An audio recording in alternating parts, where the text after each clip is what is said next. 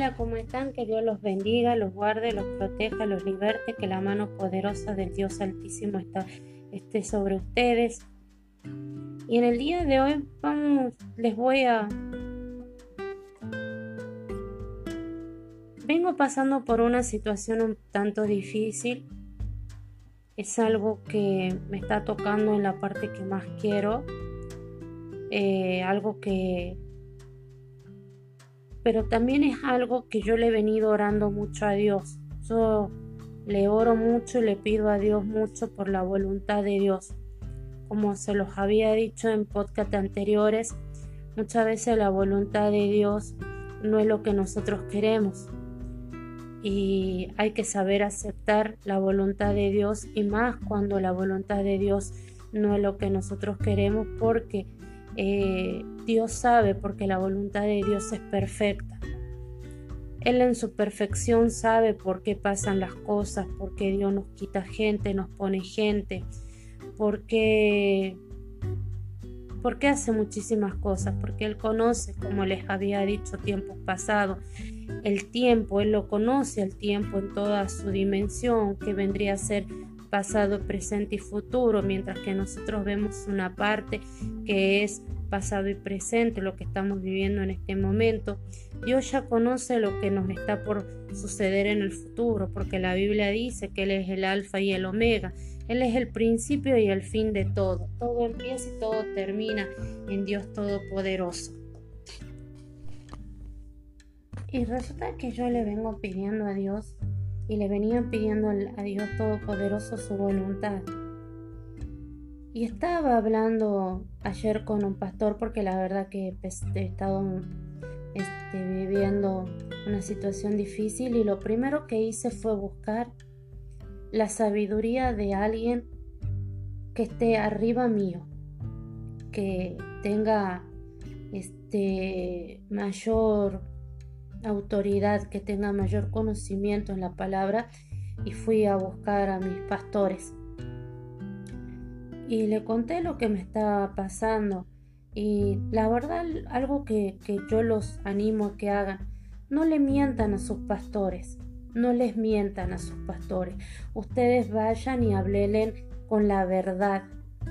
Por más que la verdad sea dura, por más que la verdad no lo favorezca, por más que la verdad este, no favorezca a uno, hablen con la verdad, hablen con la verdad porque Dios le va a revelar a ellos si ellos están bajo la autoridad de Dios, bajo el dominio de Dios, Dios le va a estar revelando a ellos las cosas como son.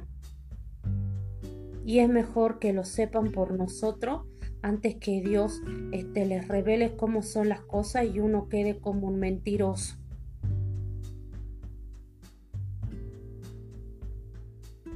Yo le conté, entonces fui a buscar el, respaldo, fui a buscar el, el consejo de mis pastores.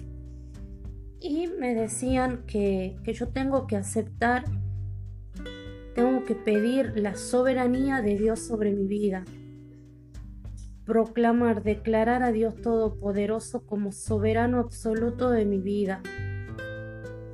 Como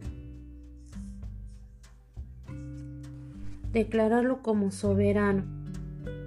Y estaba buscando una palabra en la Biblia y les voy a leer lo que sería Daniel 2.21.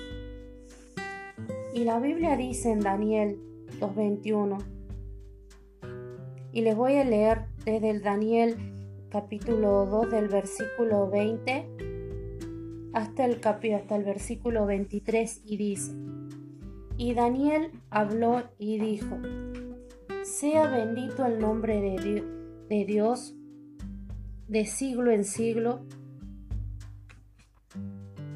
porque suyos son el poder y la sabiduría.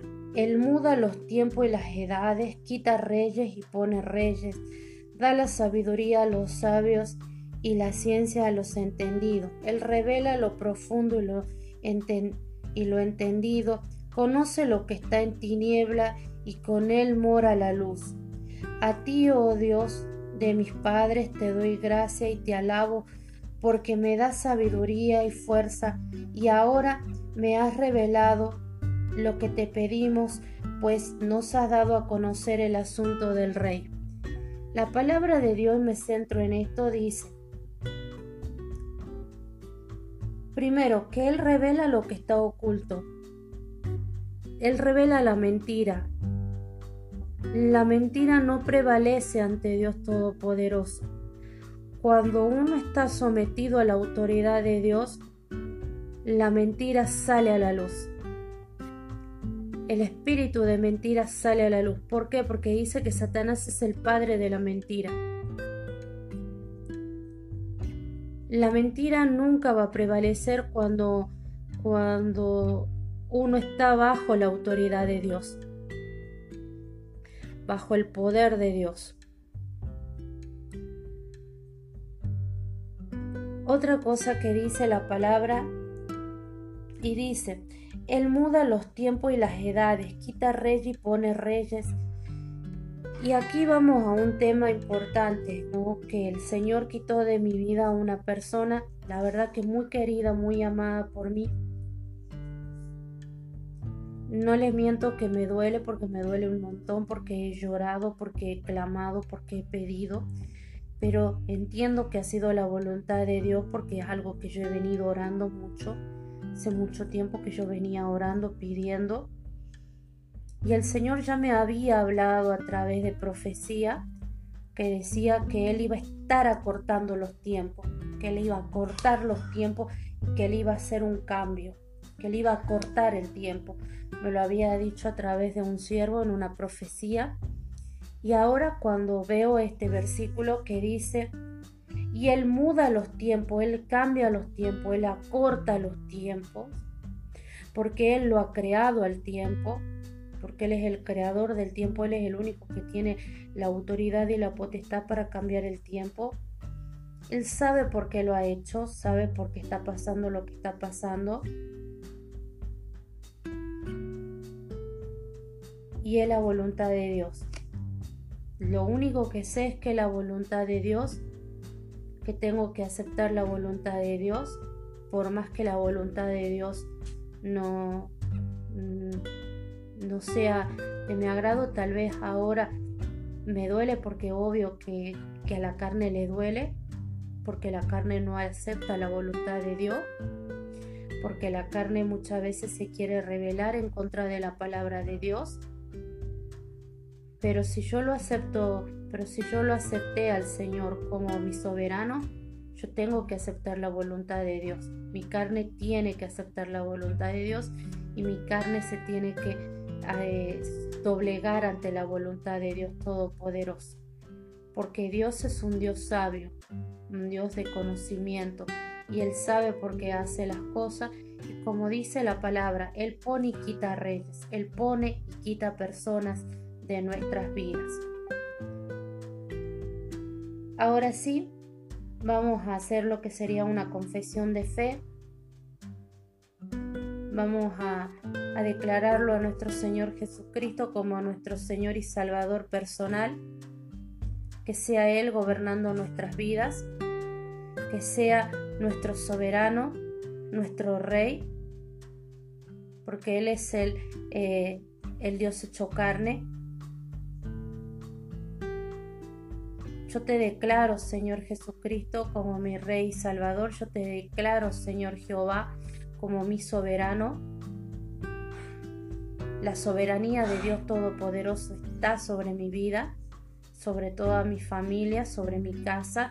Yo en mi casa serviremos a Jehová. Mi casa es eh, casa de Dios, puerta del cielo.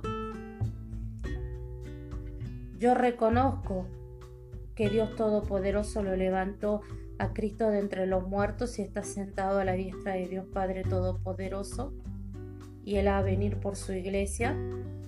Yo reconozco el poder de la resurrección de Dios, de Cristo, y ese milagro tan grande. Te pido, Señor Jesucristo, que estés anotando mi nombre en el libro de la vida y que mi nombre nunca sea borrado. Te pido que tú estés declarando mi nombre ante Dios Todopoderoso y ante sus ángeles. te pido perdón por mis pecados, te pido perdón por, si obré de alguna forma que no te agradó, si hice algo contra alguien, te pido perdón, si, si pensé mal de alguien eh, o hablé mal de alguien, te pido perdón.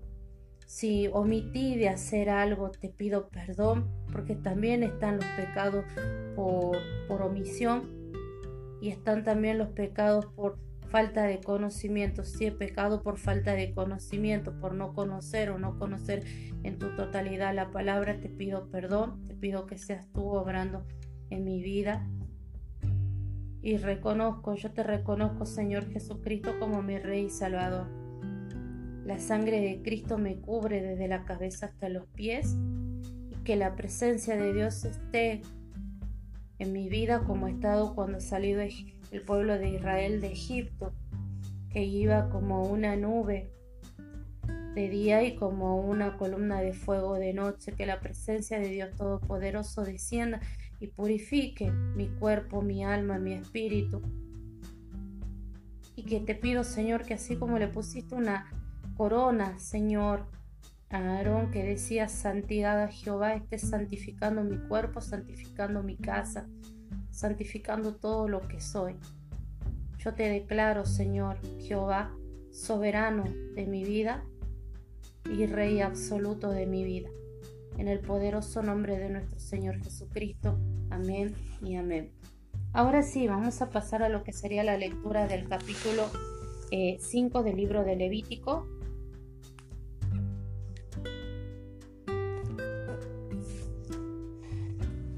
Y el libro de Levítico empieza así, como siempre, le, para los que entran por primera vez a escuchar este podcast, les informo que primero leemos lo que sería eh, una parte, leemos lo que sería el capítulo de la Biblia correspondiente al versículo, al capítulo, perdón, y después estamos leyendo lo que sería la interpretación de este capítulo en base a lo que es la Biblia de Estudio Teológico Reina Valera 1960.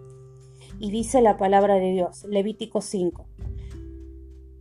Si alguno pecare por haber llamado a testificar y fuere testigo que vio o supo y no lo denunciare, él llevará su pecado. Asimismo, la persona que hubiere tocado cualquier cosa inmunda, sea cadáver de bestia inmunda o cadáver de animal inmundo o cadáver de reptil inmundo, bien que no lo supiere, será inmunda y habrá delinquido, o si tocare inmundicia de hombre, cualquier inmundicia suya con que fuere inmundo y no lo echar, echaré de ver, si después llegare a saberlo será culpable. Y si alguno jurare a la ligera con sus labios hacer mal o hacer bien en cualquier cosa que el hombre prefiere con juramento y él no lo entendiere, si después lo entiende, será culpable por cualquier cosa de esta. Cuando pecare en alguna de estas cosas, confesará aquello en que pecó, y para su expiación traerá a Jehová por su pecado que cometió una hembra del rebaño, una cordera o una cabra como ofrenda de expiación, y el sacerdote le hará expiación por su pecado y si no tuviere lo suficiente para un cordero, traerá Jehová en, expiación por su pecado que cometió dos tórtalas o dos palominos, el uno para expiación y el otro para holocausto, y los traerá el sacerdote, el cual ofrecerá primero el que es para expiación, y le arrancará de su cuello la cabeza, mas no la separará por completo y rociará de la sangre de la expiación sobre las paredes del altar, y lo que sobrare de la sangre lo exprimirá al pie del altar, esa expiación. Y del otro hará holocausto conforme al rito, así el sacerdote hará expiación por el pecado de aquel que lo cometió y será perdonado. Mas si no tuviere lo suficiente para dos tórtolas o dos palominos, el que pecó traerá como ofrenda la décima parte de un efa de flor de harina para expiación. No pondrá sobre ella aceite ni pondrá sobre ella incienso, porque es expiación. La traerá pues al sacerdote y el sacerdote tomará de ella su puño lleno para memoria de él y lo hará arder en el altar sobre las ofrendas encendidas a Jehová. Es expiación. Y hará el sacerdote expiación por él en cuanto al pecado que cometió en alguna de estas cosas, y será perdonado, y el sobrante será del sacerdote como la ofrenda de vianda. Ofrenda expiatoria. Habló más Jehová a Moisés diciendo, Cuando alguna persona cometiere falta o pecare por yerro, sabemos que yerro es por falta de conocimiento o por este, omisión.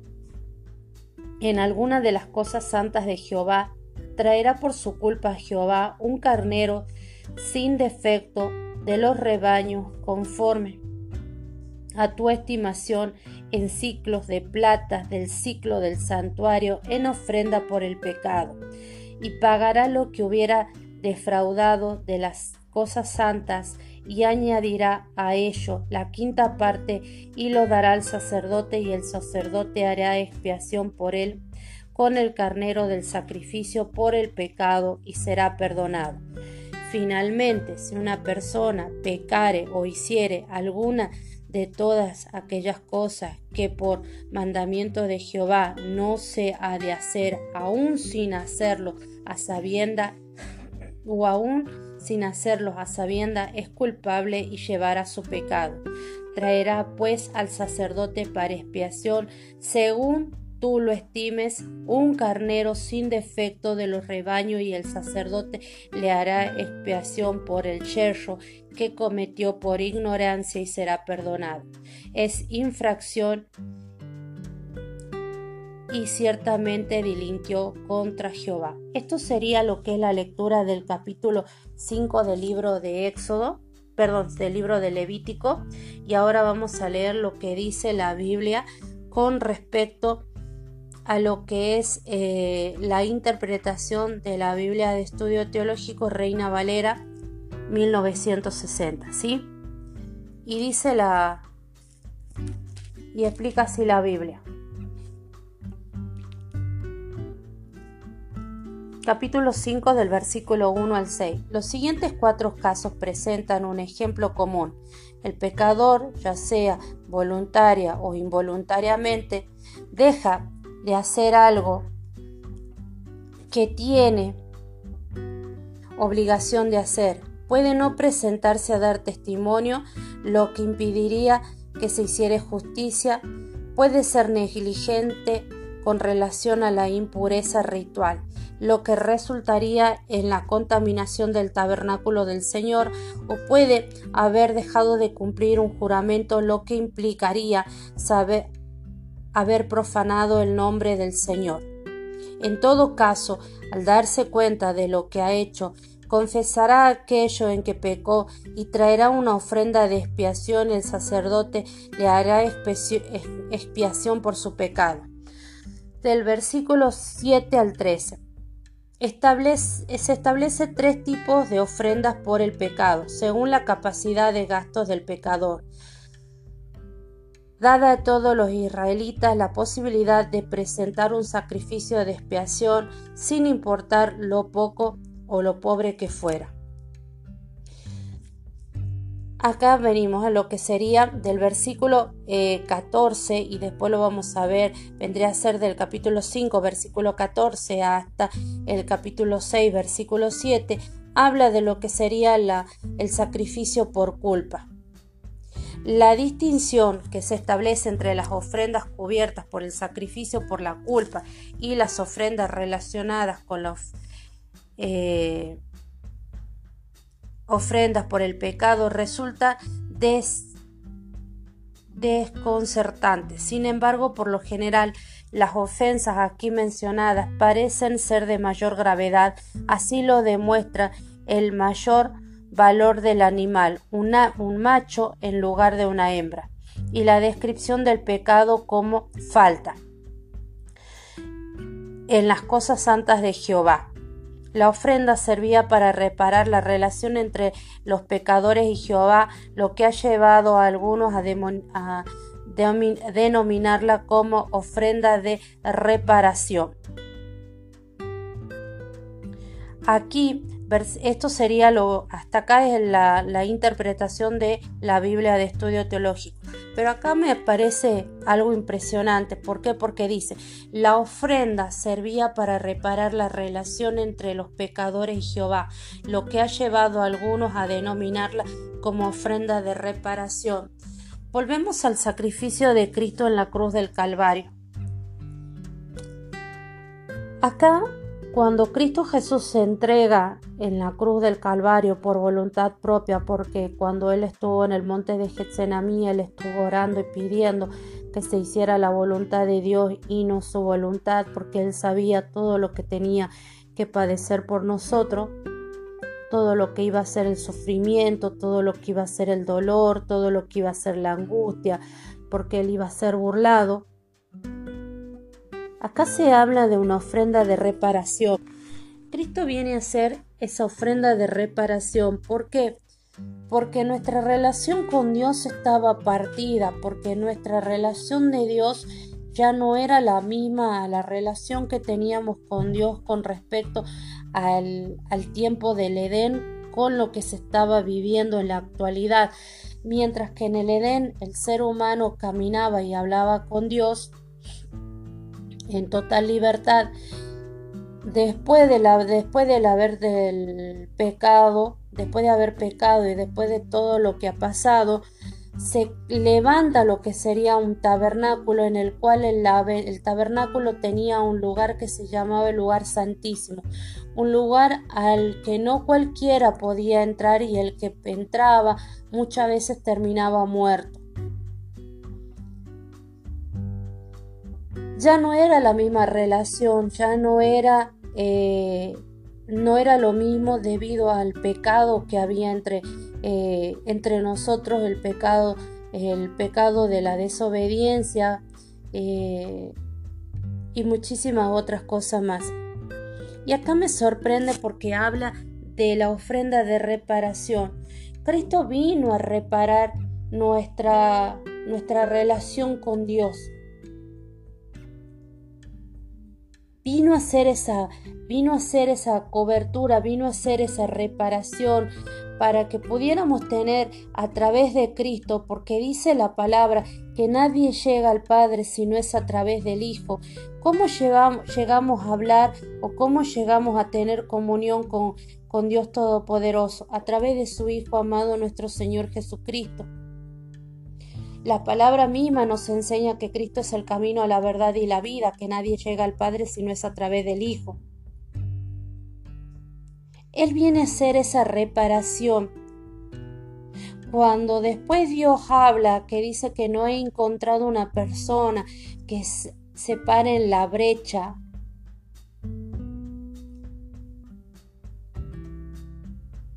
Cristo es el que se paró en la brecha. Es el varón perfecto, es el cordero perfecto, es el la ofrenda de reparación perfecta, es la ofrenda de purificación perfecta, es el holocausto perfecto que se paró en la brecha. Había una brecha. ¿Y qué significa brecha? La palabra brecha significa abertura o rotura irregular de una superficie. Estaba roto algo. Y Cristo viene a hacer esa reparación entre el ser humano y Dios Todopoderoso. Cuando la palabra dice, y nos vamos al libro de Ezequiel capítulo 22, 30, y busqué entre ellos hombre que hiciere vallado y que se pusiese en la brecha delante de mí a favor de la tierra, para que yo no la destruyese y no lo hallé. La brecha, como le dijimos, es una abertura, es una rotura. Cristo viene a hacer eso. Cristo es la reparación, es una ofrenda de reparación. ¿De reparación de qué? De nuestra comunión con Dios Todopoderoso, porque Él es el camino. En varias partes de la Biblia, ya en el Nuevo Testamento, se refieren a Cristo como el camino. Él es el camino. Él es el pan de vida. Todas las cosas están sometidas a la autoridad de Cristo. Pidámosle a Dios Todopoderoso, pidamos a Cristo Jesús, que Él sea reparando nuestra relación con Dios Todopoderoso. Que Él sea nuestra ofrenda de reparación. Que Él se ponga en la brecha por nosotros, porque dice, dice la palabra que abogado tenemos en Cristo Jesús. Él aboga por nosotros, Él habla por nosotros. Cuando vamos al, Nuevo Testamento y vemos que, dice que, que, Pedro fue este, eh, tentado, dice que, que Cristo le dice que Él habló por Pedro no para que no sea tentado, sino para que pudiera soportarlo. Él es nuestro abogado, abogado tenemos en Cristo Jesús. Pidámosle a Cristo, al camino, a la verdad. Este es mi Hijo amado, dice la Biblia. Así dice Dios Todopoderoso. Jehová dice sobre Cristo, este es mi Hijo amado. Pidámosle a nuestro Señor Jesucristo, al Cordero Inmaculado, al Cordero Perfecto, que Él sea intercediendo por nosotros, poniéndose en la brecha, abogando por nosotros, al Espíritu Santo intercediendo por nosotros para que podamos salir adelante de cualquier situación adversa. La palabra de Dios dice, el que habita el abrigo del Altísimo morará bajo la sombra del Omnipotente. Diré yo a Jehová, dice. él es mi escudo, Él es mi adarga, Él es mi escudo. Cristo es nuestro escudo. Cristo es nuestra protección. Cristo entregó eh, su vida en la cruz del Calvario por nosotros, para que podamos ser salvados porque somos herederos y coherederos con Cristo Jesús. Pero gracias a Él, gracias al sacrificio de nuestro Señor Jesucristo, declarémoslo a Jesucristo como nuestro Rey Salvador. Declaremos a Dios Todopoderoso, a Jehová, como nuestro soberano absoluto rindámosles todas las cosas y por más que estemos pasando un momento de tristeza, un momento de dolor, un momento de llanto, amparémonos bajo la presencia de Dios Todopoderoso. El que habita el abrigo del Altísimo morará bajo la sombra del Omnipotente. Pidámosle a Dios Todopoderoso morar bajo su sombra, porque Él es nuestro escudo, porque Él es nuestro adarga, porque Él es nuestra verdad. Hablemos con nuestros pastores, pero hablemos con verdad. Busquemos, antes de buscar el, consejo del mundo, busquemos el consejo de alguien que está sometido a la autoridad de Dios Todopoderoso.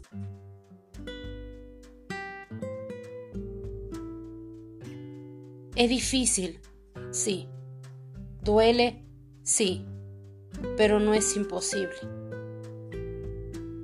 Porque Él nos sostiene, porque Él nos liberta, porque Cristo Jesús está parado en la brecha por nosotros, abogando por nosotros. Abogado tenemos a Cristo Jesús. Él es nuestra ofrenda de reparación. ¿Y qué es lo que está reparando? Nuestra comunión con Dios Todopoderoso, porque Él es el camino. Gracias por estar participando en un nuevo podcast, en un nuevo audio. Que Dios los guarde, los proteja, los liberte. Que la mano poderosa de Dios Todopoderoso esté sobre ustedes en todo tiempo y en todo lugar. Que Dios los bendiga. Y nos encontramos para lo que sería la lectura del capítulo 6 del libro de Levítico.